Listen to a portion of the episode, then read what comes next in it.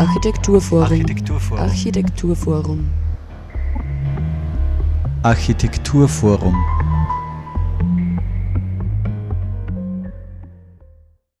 Herzlich willkommen einmal mehr zur Sendung des Architekturforums Oberösterreich hier auf Radio Froh.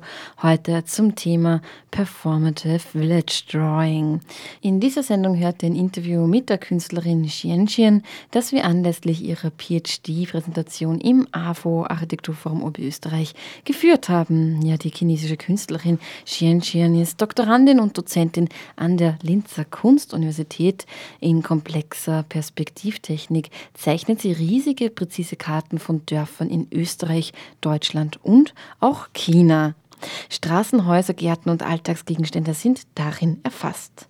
Der Zeichenprozess selbst findet dabei unmittelbar in den öffentlichen und privaten Räumen statt, die dargestellt werden. Eine Praxis, mit der Xianxian die Interaktion mit dem Lebensalltag der Menschen vor Ort sucht.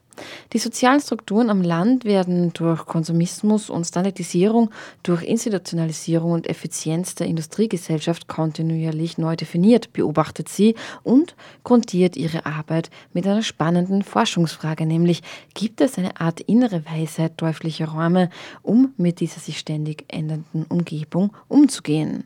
Genau das und vieles mehr habe ich sie im Studio von Radio Froh gefragt und genau da werden wir jetzt gemeinsam etwas rein reinhören. Das Interview wird übrigens auf Englisch geführt. Am Mikrofon begrüßt euch für heute Sarah Braschak.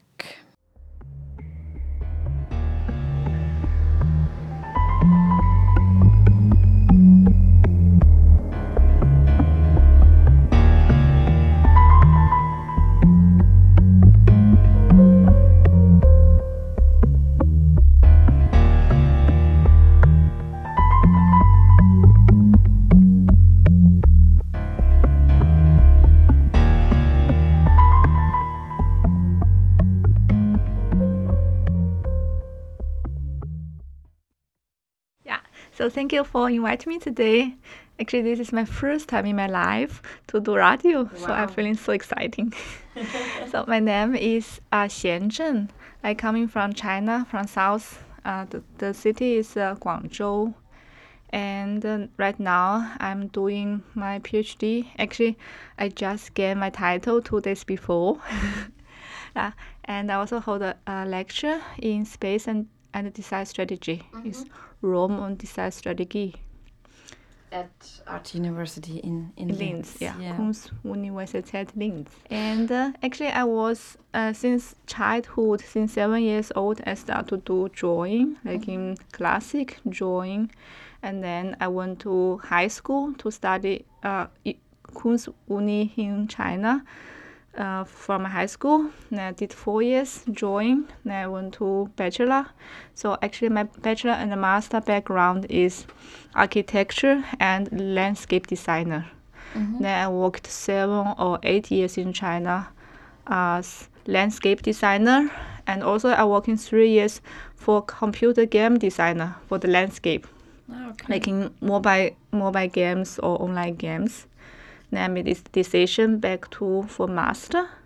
So in 2015, I went to here first time, did one semester master exchange students uh, with Professor Thomas Tong.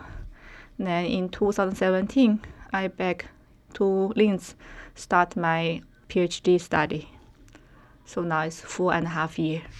Yeah, we're having today's uh, conversation because you were a guest at AFO Architekturforum in Linz during whole April almost now. Yes. A few weeks. Um, what exactly um, did you do there? Maybe you can tell us a little bit more about that or for listeners. I already watched it yesterday a little yeah. bit. and um, maybe tell us also a little bit about how you got in touch with AFO in the first place. From 6th of April till this Saturday. I hold my PhD dissertation exhibition in AFO. So I present my past four and a half years drawing based on the freehand drawing or Zeichnen uh, about villages. So I did six big drawing of Austria, German, and China villages. In Austria is one from Scharnstein, one from Marchtrenk. Actually because my research background is kind of mixed up with art, architecture, social design. So I use the drawing to do research the daily life of the people. So I draw super super precisely the whole village map. And I always turn each street in different perspective or each uh, different vision angle. So mm-hmm. it's like in, when you're watching the drawing, you're feeling you're really walking inside the street, so you can see both of, of the buildings. Yeah, actually, it was really interesting for me to see the plans because you're not used uh, seeing plans that are drawn like this. I thought it was really nice. So, Xian, you draw huge, precise maps of villages in Austria, Germany, and China. This drawing um, process takes place directly in the public and private spaces that are being depicted in interactive practice. It also shows social structures in the country and the constantly changing reality of life, as life is not only changing in the city but also in the country, albeit in a slightly different form, maybe. Um, which subject areas do you focus on exactly, and what do you want to emphasize in particular?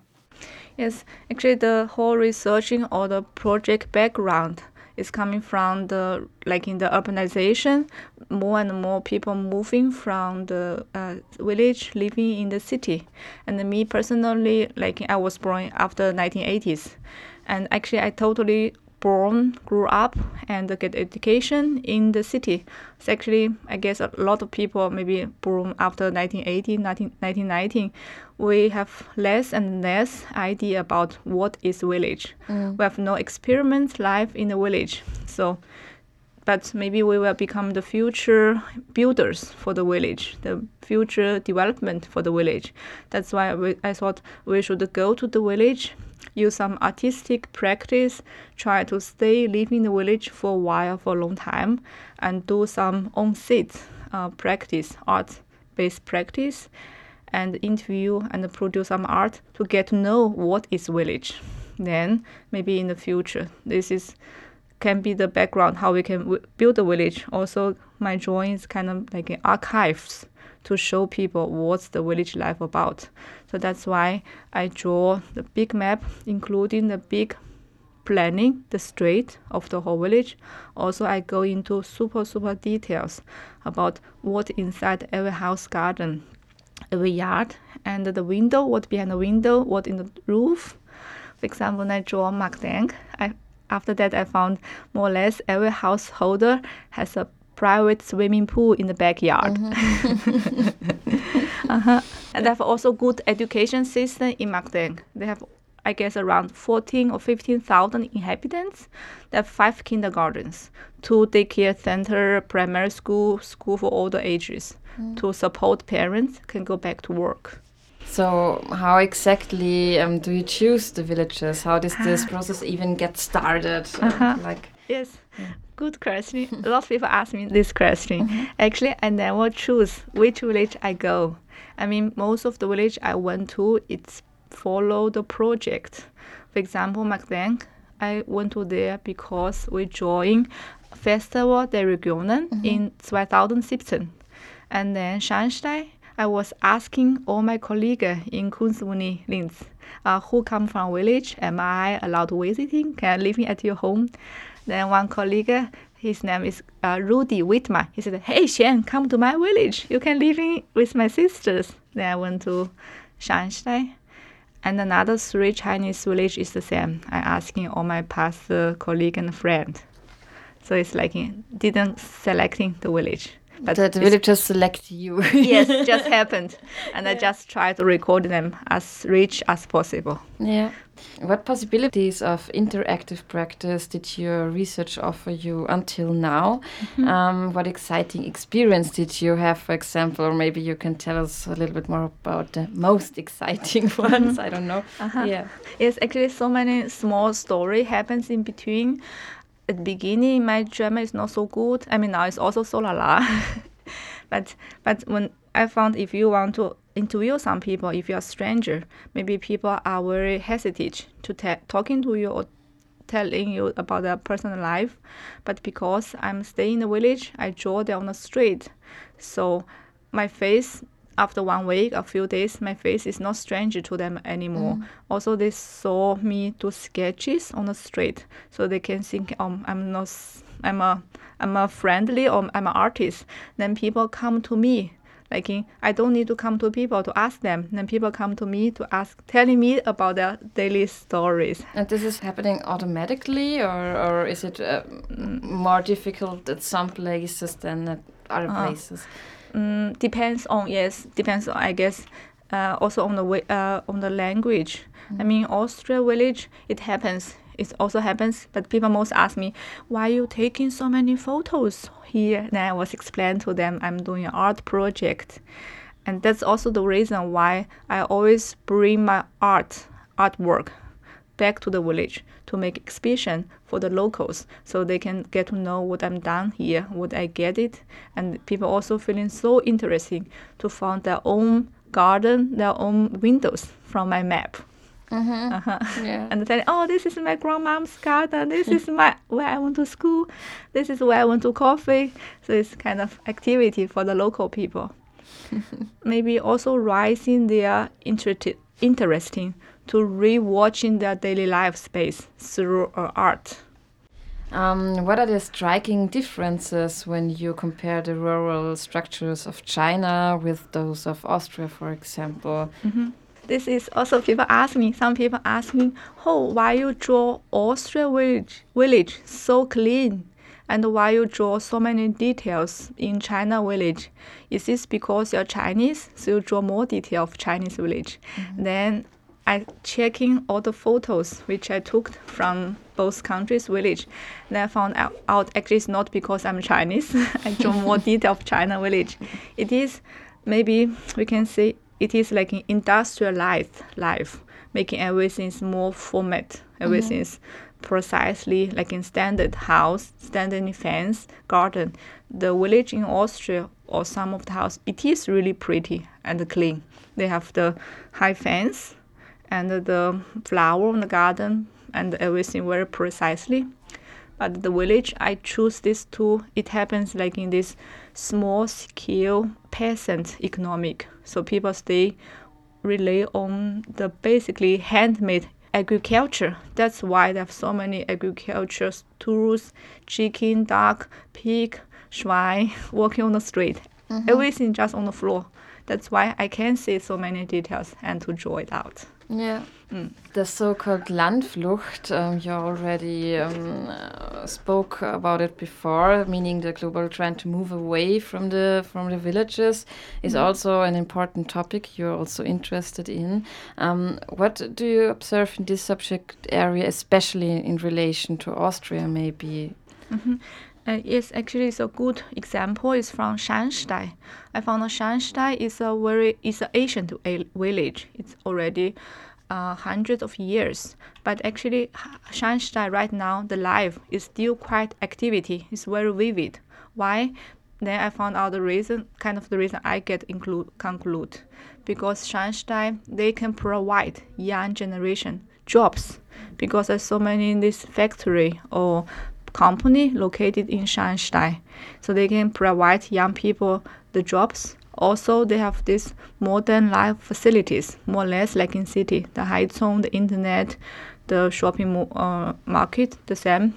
And also, that's an important thing I think in the Shanxai is this family culture, uh, family construction. Like the old generation, middle generation, young generation, is still quite vivid. Maybe some village they have less and less young generation living there because they can't find a job or maybe the living standard is too old for the young generation. For example, in some of the village, they have only dry toilet, token toilet. Then the people who get used to live in the city like myself, maybe I'm not I like the token toilet idea is great. It's very organic, the bio but I just can't get used of this. So this is the thing I was thinking, how the old village can still attractive, attract, attractable, maybe about job, about living style, and also in Shanxai they have a nice nature. So maybe you want to tell us also a little more about um, how you experienced AFO now this this few weeks, and Mm-hmm. and yeah, I hope you enjoy it. yes, I'm quite. I'm feeling so lucky. I can get this wonderful place to do my exhibition. It's a good location. Have an interesting in front plats. mm-hmm. So yeah, that's true. yes, the weather when the weather is good, many people standing outside and get in for the exhibition. Also, they give me super good support. The Tobias, the Ushi, they give me s- as much support as they can for build up the whole exhibition. So I really like it. Also, I thinking what I did is this cross culture research in in between sociology, art, and architecture. So I guess AFO is the perfect place to present my work. You base your work also with an exciting research question. Is there a kind of inner wisdom in village rooms to deal with this constantly changing environment we also spoke about before? Well, my question is Is there? Yes, for example, maybe I can give some examples. I mean, because the city, how the city life changes, so also instantly changing the village lives. For example, in Austria village, uh, now you have the same market to buying food.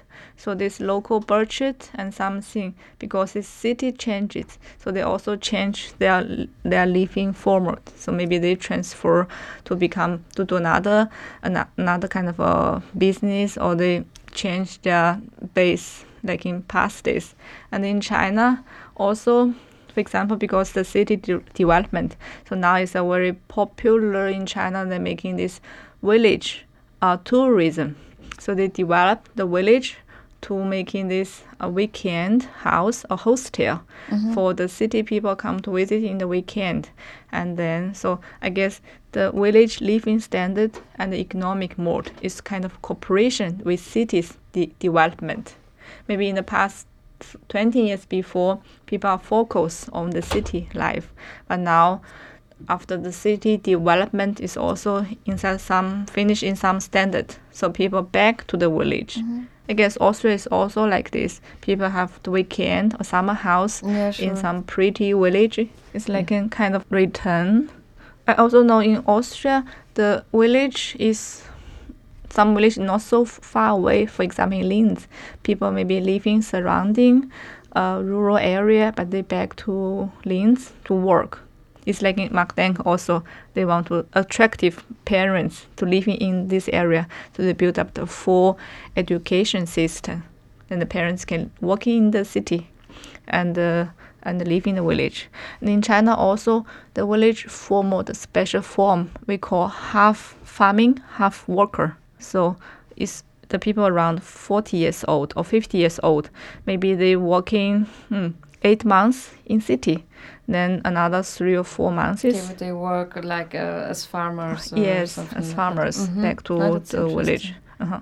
or the whole family build up the a system together like old people and the kids stay in the village and the young generation they working in the city but i guess this is also improved now some parents also bring the kids back to city to working together So, what is the most attractive part about uh, living in the country compared to living in the city? Do you have a few examples for that, maybe?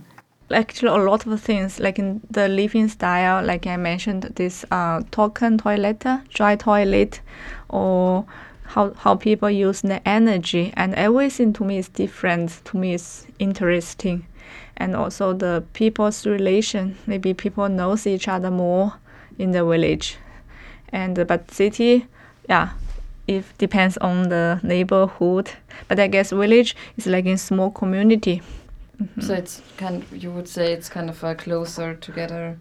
Mm, yes, depends on if this is traditional village. I mean, Mm. this Asian traditional village, the last generation they knows each other, so it's more like in small community. But maybe the modern living village is also kind of like in city. Everyone have their own fence. The privacy and the public have a very clearly uh, line. Mhm. This is my garden. This is your garden. So that's maybe also changing environment uh, in the villages. Yeah. Is there anything you want uh, to say in conclusion to our conversation today, or anything you want uh, to bring closer to our listeners? Yeah, I, I want to thank you for so you invite me, Sarah, for this in, invitation interview. And uh, the only only unlucky is when people can't uh, visit my exhibition at this video broadcasting. My exhibition will have ended in this Saturday, yeah. but for sure in the future people will have a chance to visit more of my drawing and I will continue to do research uh, the village in Austria. So welcome to contact me if yeah. you have a village want me to draw. Actually right now I'm drawing the artistic artist atelier in Linz. Yeah. So also from another special top view with perspective. Okay. Uh-huh. So I still drawing to I use the drawing like in a text it's like in my drawing is a research text mm-hmm. based on the artistic language because I, I use the um, isometric way to draw. So iso- isometric map, it is a so-called quasi-scientific drawing. So I use the drawing to build up my research text. Erzählt die Künstlerin Xian Zheng im Gespräch mit mir im Studio von Radio FRO. Ja, und mit Veränderung beschäftigt sich auch der Künstler Tom Bogart, allerdings nicht in Bezug auf Dörfer, sondern auf die Stadt und das auf eine sehr spezielle Art und Weise. Er ist gerade Gastkünstler im AFO und wurde mit Hilfe einer Installation der Freundinnen der Kunst in den Räumlichkeiten des AFO herzlichst empfangen. Wir wollen jetzt zum Schluss der Sendung noch reinhören in eine kleine Audiobotschaft, die Sie uns hinterlassen haben. Hi, my name is Tom, Tom Bogaert. I'm a Belgian artist. I currently live in Rome, Italy, and I came to Linz, to AFO, to work on a project dealing with um, the city as a changing uh, liquid form of life. You know, the concept is, is rather theoretical, but the, the, the form is basically basically it's um, I cook I cook a city. I use agar agar, which is a vegetarian uh, gelatin alternative. So I cook it in the studio. I add a little bit of sugar, um, a little bit of uh, citrus oil, and then with these blocks, when they have stabilized, I build uh, a city, a multicolor, uh, ever-changing city. Um, and then once that's finished, I invite ants and other insects to to populate the city and to, to navigate the city and to colonize this this uh, art piece. So I arrived last week. Uh, I had to remain in quarantine for a while, and now I'm staying until mid-May, let's say. Uh, this is all the the, the, the, the preparation part of the project and then I'll be back in July to actually build the um, the, the sculpture, the installation, if you want. It will be a summer show, a summer exhibition. It will be uh, open to the public, and I will work in the in the exhi- exhibition space. And yeah, it's it's. Uh, it's not a performance as such, but people can come and have a look while I am cooking the, the installation. You know, it's a very um, accessible project. I can talk about it when people come and visit uh, the project. So yeah, it's it's um, it's uh, it's not static. It's it, it's changing all the time. Yeah. Yeah, I was really um, pleasantly surprised when I saw the announcement Freundinnen der Kunst. Um, to, to, be honest, I had no idea what it would um, entail, what would happen.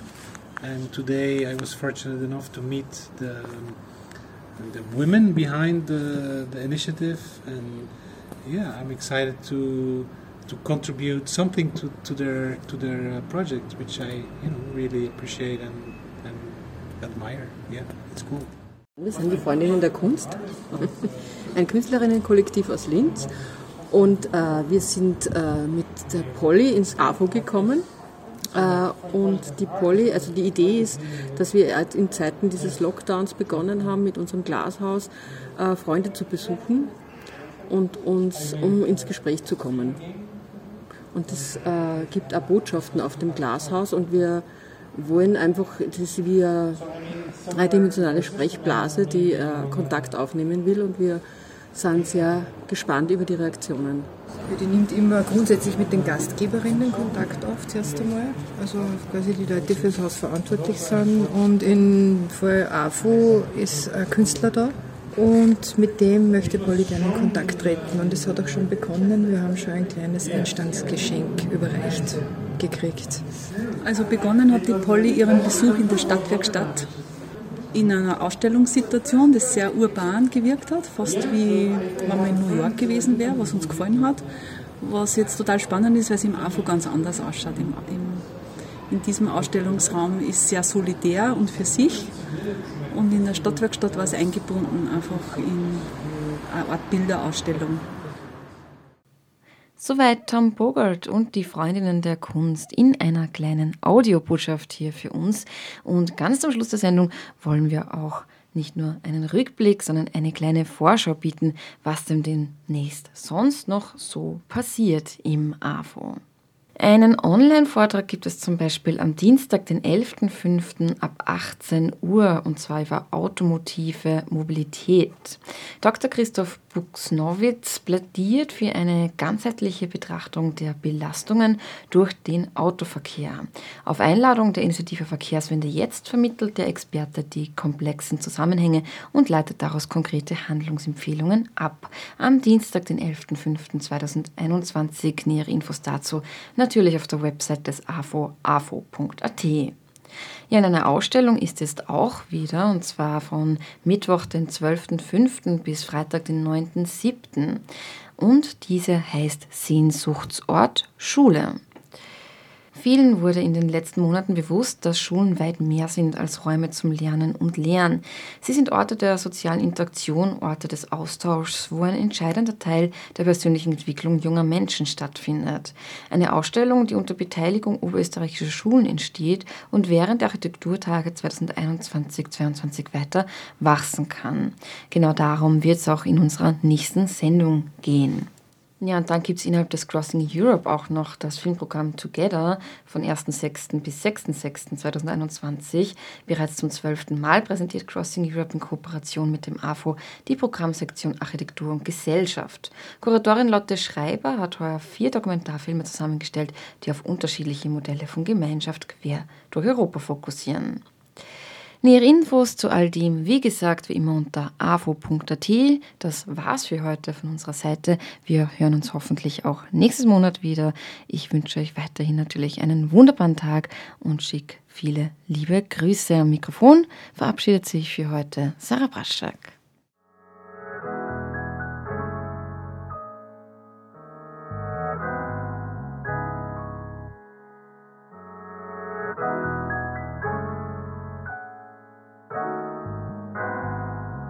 Même si nous paie pas aider, oh, musique a fait que l'esprit en moi péqué, j'ai confiné.